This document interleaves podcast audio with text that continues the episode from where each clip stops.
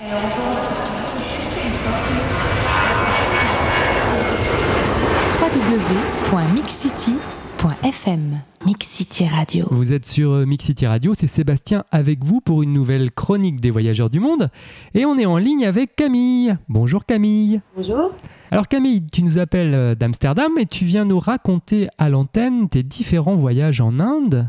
Alors dis-moi, pourquoi l'Inde?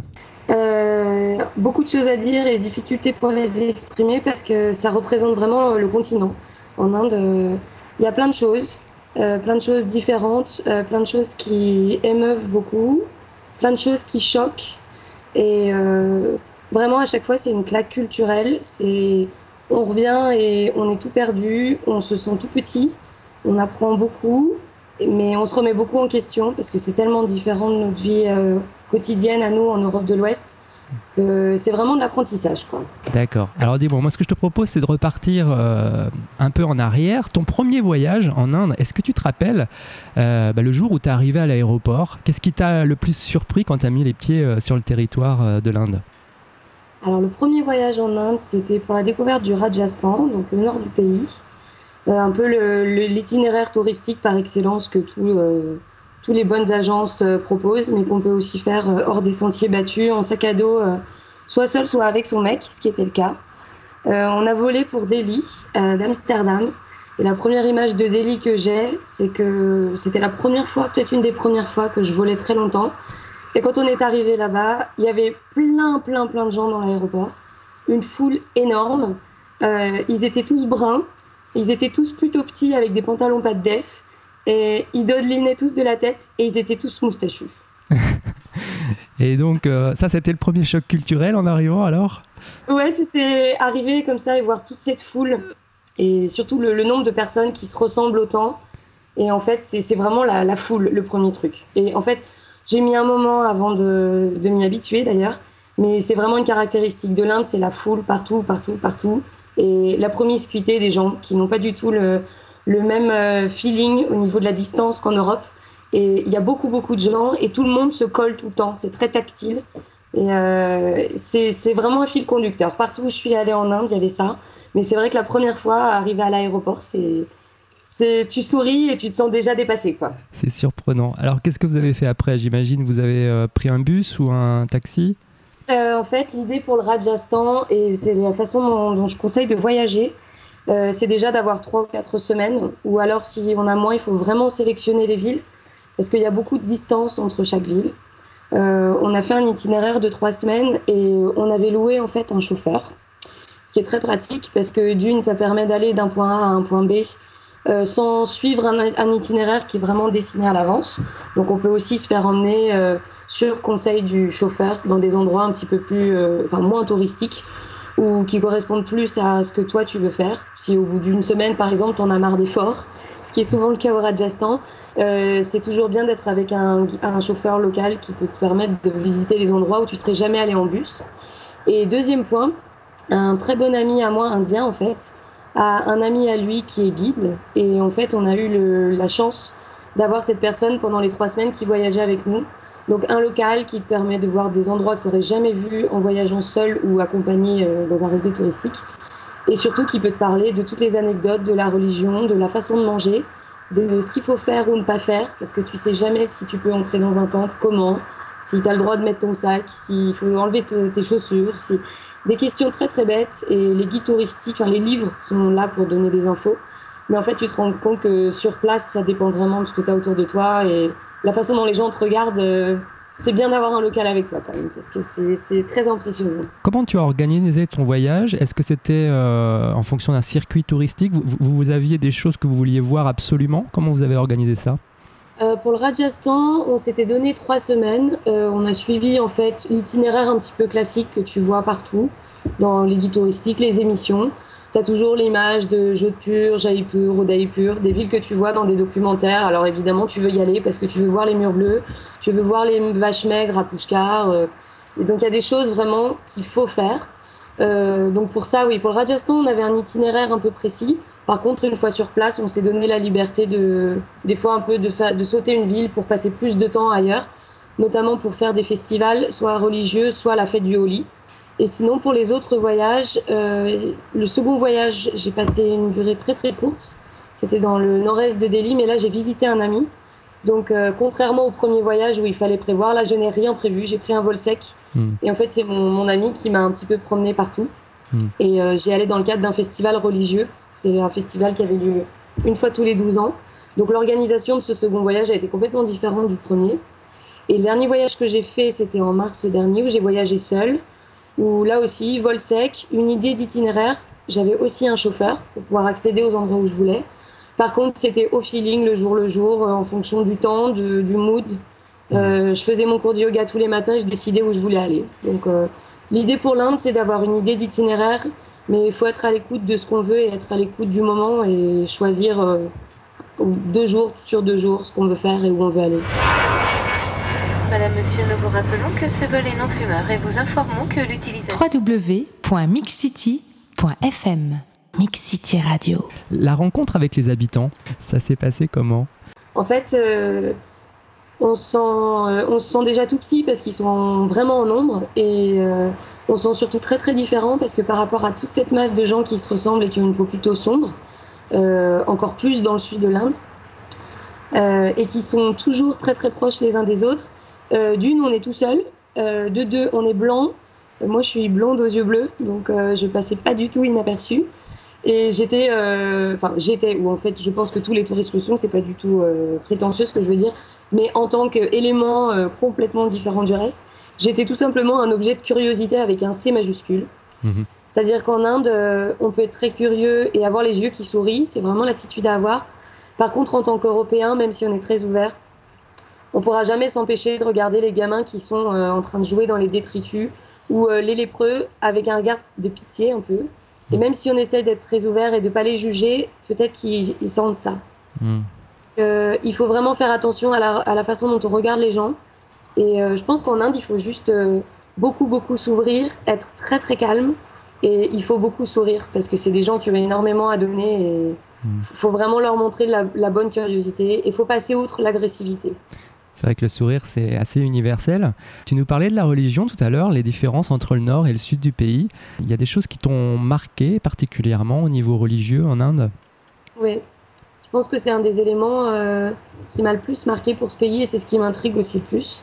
C'est pas évident, évident de- d'aborder ce sujet-là. Je voudrais surtout pas que, que les gens interprètent mal ce que je dis, que j'ai une affinité pour une religion et que j'en dénigre une autre. C'est vraiment, vraiment pas mon intention. Par contre, il y a vraiment une énorme différence entre le nord et le sud. C'est que le nord est très musulman. Donc on a toujours euh, beaucoup d'hindous, évidemment. Euh, une religion chrétienne qui est très minoritaire. Donc hindouisme et euh, les, personnes hindoues pardon, et les personnes musulmanes dans le nord sont les deux communautés les plus représentées. Par contre, dans, l'idée et l'historique, la façon dont le nord s'est organisé, notamment le Rajasthan, c'est toujours la religion musulmane qui a eu une place très importante et qui organise un petit peu maintenant la place de chacun dans la société, la façon dont les gens se, se comportent. Euh, alors que dans le sud, il y a eu à l'inverse beaucoup de, de, de périodes d'invasion portugaise et du coup la religion chrétienne est beaucoup plus présente que dans le nord. Ce qui fait que contrairement au nord où on a seulement vraiment grossièrement deux religions, dans le sud, euh, l'hindouisme, la religion musulmane et la religion chrétienne sont toutes les trois très présentes. Et vraiment les trois religions s'imbriquent et on côtoie, des temples, des mosquées et des églises très kitschouilles, euh, bleu turquoise, qui sont toutes euh, les unes à côté des autres, à vraiment 20 mètres d'écart. J'étais très impressionnée par la piété, parce que j'ai vraiment vu des gens qui pleuraient, les mains agrippées à des portails, qui faisaient des nœuds avec des espèces de tout petits bracelets, parce qu'ils faisaient des vœux et ils étaient persuadés que Allah allait pouvoir exaucer ça, le retour d'un enfant perdu ou des choses comme ça. Mais j'ai aussi vu des papas d'une 30, 35, ouais, une quarantaine d'années, euh, qui allaient à la mosquée avec des petites filles ou des petits garçons de seulement 5 ans et qui leur demandaient de répéter après eux. Alors que le gamin pleurait et qu'il ne comprenait pas. Et des fois, c'était un peu dur, surtout de voir les gamins, en fait, euh, à qui on imposait ça.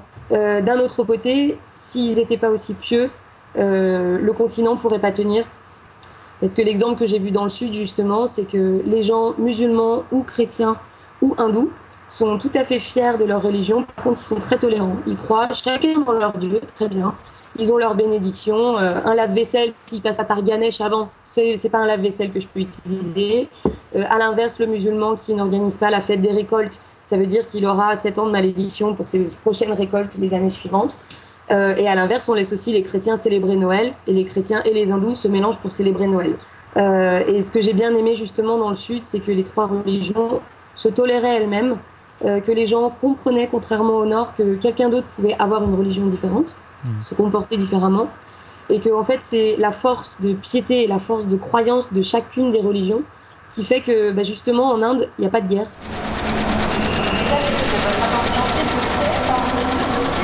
www.mixcity.fm Mix City Radio. Alors tu nous parlais tout à l'heure, je crois, de la fête du Holi. Est-ce que tu peux nous en dire un petit peu plus? Alors la fête du Holi, c'est une fête qui a lieu une fois par an, qui est célébrée principalement dans le nord du pays. Et en fait, l'idée derrière le Holi, c'est d'avoir une journée où tous les gens se mélangent, qu'ils soient hindous ou musulmans, puisque c'est notamment dans le nord. Tout le monde se mélange en termes d'âge, tout le monde se mélange en termes de catégorie sociale et surtout de caste. Et en fait, c'est la seule journée dans l'année où euh, les gens s'acceptent tels qu'ils sont, en fonction de, des différences de caste ou des origines, euh, qu'ils soient aussi des hommes ou des femmes. Euh, l'idée, c'est qu'il faut avoir la joie et la tolérance, et la façon dont ils expriment ça, c'est que dans chaque ville, il y a beaucoup de manifestations culturelles et il y a toujours des cérémonies en fait euh, qui consistent à allumer un gros feu. Et en fait, euh, le feu va de relais en relais. Donc les jeunes ont une espèce de torche qui part de espèce de place principale, genre la mairie. ils font un gros gros feu de joie. Et ensuite, dans plusieurs endroits de la ville, ils font un relais avec des torches et ils courent partout.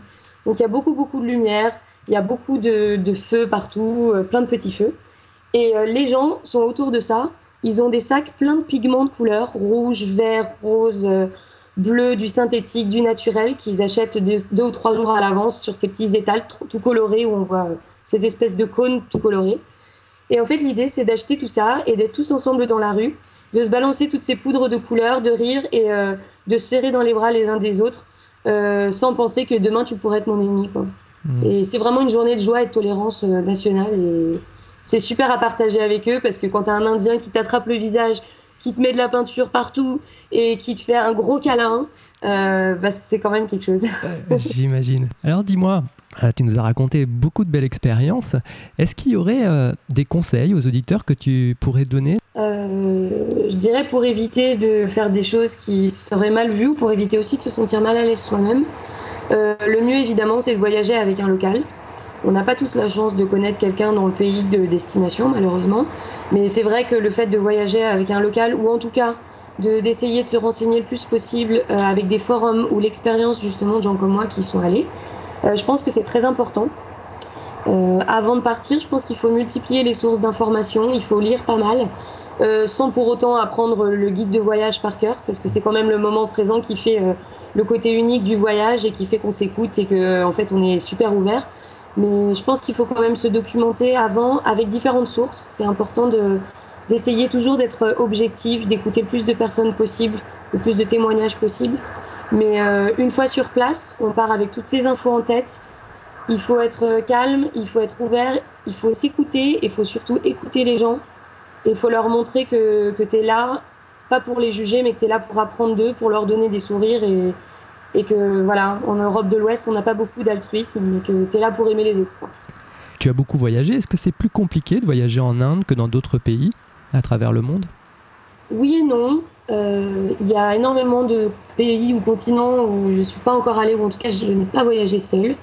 Euh, c'est vrai que dans certains pays, notamment l'Inde, il y aurait peut-être des endroits à éviter en étant seul euh, si on voyage seul à une trentaine d'années ou moins ou plus, peu importe.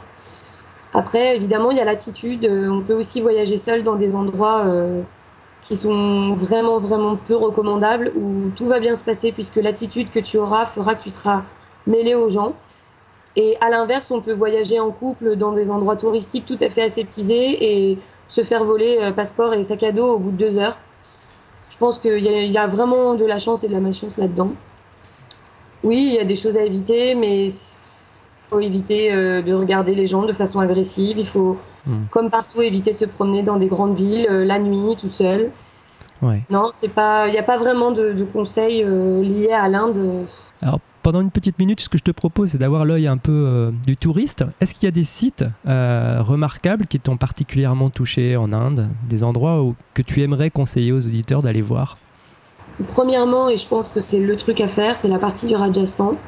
Ça reste très cliché, catalogue de voyage, documentaire TV5 Monde, mais c'est vraiment les anciennes citadelles d'antan avec tout le patrimoine et toute l'architecture moghole qui est confrontée à la modernité d'aujourd'hui avec des gros pylônes installés par les Anglais il y a 70 ans, euh, l'indépendance qui est passée par là, euh, la piété dont je parlais tout à l'heure, mais qui est liée au monde moderne. Donc euh, c'est vraiment bien d'avoir le contraste entre on est en 2011, mais, mais on a des sadhus qui restent à vivre comme il y a 150 ans. Le Rajasthan, c'est intéressant. Par contre, il faut bourlinguer, il faut faire ça en voiture, encore une fois, avec un, avec un chauffeur. C'est la, la façon la plus intéressante. Euh, niveau touristique, je conseille également la partie sud qui s'appelle le Kerala. C'est la pointe de l'Inde euh, niveau ouest. Mhm. Euh, le dernier voyage que j'ai fait toute seule, qui s'est fait en deux semaines, c'est largement suffisant, c'est étendu de Bangalore, Mysore, tout ça pour descendre par le centre de l'Inde et donc rejoindre le Kerala au sud-ouest. Contrairement au nord, c'est une région très verte, beaucoup de plantations de thé. Il y a également les backwaters où on peut faire des balades tranquilles. Euh, on a de la jungle, on voit des animaux, des éléphants. Euh, il fait 40 degrés. Euh, le lendemain, on se retrouve dans les plantations de thé à 2 mètres d'altitude à faire du trekking à 17 degrés. C'est très varié. Les gens sont très très gentils, très accueillants. Mmh. Donc le Kerala, c'est super parce qu'en deux semaines, on passe de, de, vraiment différents paysages. Dernier point, je conseille également le nord-est de Delhi pour les gens qui sont intéressés plus par le côté culturelles, notamment dans la pratique du yoga, de la méditation. Il y a deux villes qui s'appellent Rishikesh et Haridwar, qui sont des, villes euh, un peu phares pour les événements yoga, qui sont aussi très intéressantes. Et il y a le côté euh, euh, voisinage avec le Népal, en fait, qui donne une dimension un petit peu différente.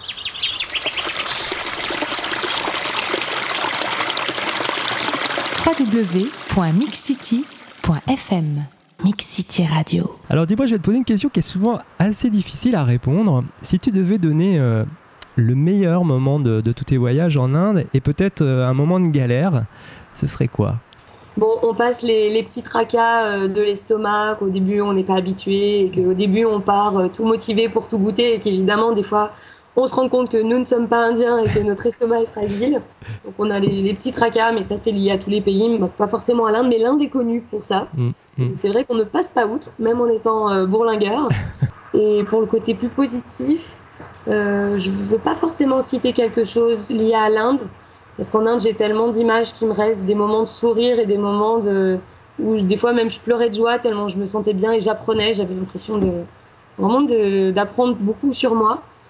Euh, c'est plutôt les premiers moments en fait où c'est quand tu arrives fatigué, tu te poses à l'hôtel, tu balances ton sac, tu prends une douche, et là tu t'habilles, tu regardes dehors, tu prends ton guide, ton sac à dos, ta bouteille de flotte, tu sors de l'hôtel, et là tu fais allez, let's rock the road. Et c'est les premiers pas dans chaque ville, dans chaque rue de chaque voyage en fait, c'est les premières minutes. Parce que c'est super prometteur et tu as l'impression d'avoir le monde devant toi et que tu peux juste l'attraper et le mettre dans ton cœur. C'est trop génial. Ouais, on sent, on sent la joie dans ta voix. Euh, c'est vrai que l'Inde a, a, une réputation pour beaucoup de voyageurs d'être une destination un peu transcendante, c'est-à-dire une destination où on, est un peu tourné vers soi et une destination qui fait un peu réfléchir. Est-ce que c'est vraiment un pays qui change la façon de voir les choses? Complètement. Euh, il y a la façon dont on part, évidemment. Mais c'est vrai que ça fait très très longtemps que j'étais intéressée par ce continent, mais j'étais trop jeune et étant adolescente, euh, manque d'argent et surtout manque de maturité ont fait que j'ai attendu d'avoir une trentaine d'années pour voyager là-bas. Je pense que j'ai choisi effectivement ce continent parce que quand je voulais voyager, c'était aussi un peu pour me rechercher moi, à travers euh, le fait de découvrir de nouveaux endroits et surtout de nouvelles personnes, de nouvelles habitudes. Euh, c'était pour me confronter au monde extérieur, voir comment je pouvais réagir et apprendre à m'écouter, à m'observer par rapport à la façon dont je réagissais avec les autres. Donc je pense que le choix de l'Inde, effectivement, c'était pas un choix anodin.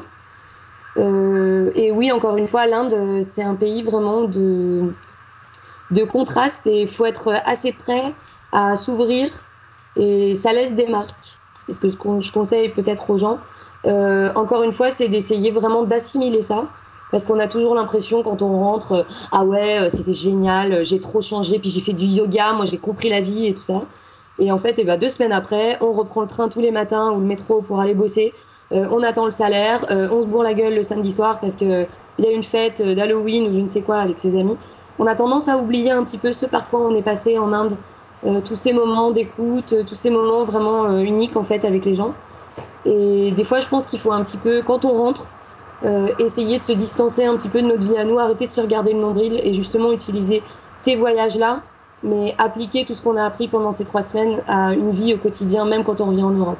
Un voyage euh, utile pour la tête et, euh, et pour essayer d'être euh, mieux aussi dans sa vie quotidienne. Est-ce que tu as d'autres projets de, de, voyage dans les mois à venir? Oui, ce sera découverte du continent Amérique du Sud. D'accord. très très longtemps que je veux m'y attaquer, mais on ne peut pas être en Inde, en Asie. Donc je me suis mise à l'espagnol pour essayer de comprendre un petit peu plus la mentalité, être capable d'échanger plus avec les gens. Donc je pense que d'ici six mois, euh, je suis fin prête pour aller arpenter Machu Picchu, euh, la Colombie et j'en passe. ouais, c'est super. C'est vrai que c'est joli l'Amérique du Sud. Enfin, j'ai pas tout vu, mais une partie de l'Amérique du Sud est très jolie en tout cas. Je peux que te remercier, Camille. Merci beaucoup d'avoir pris euh, un peu de temps et de l'avoir passé avec nous, de nous avoir fait partager ton voyage. Merci beaucoup, Camille. Merci à toi. Et à très bientôt. À bientôt. Au revoir.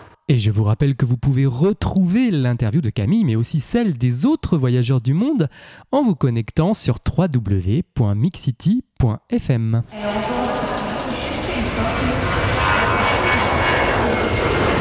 www.mixcity.fm Mixcity Radio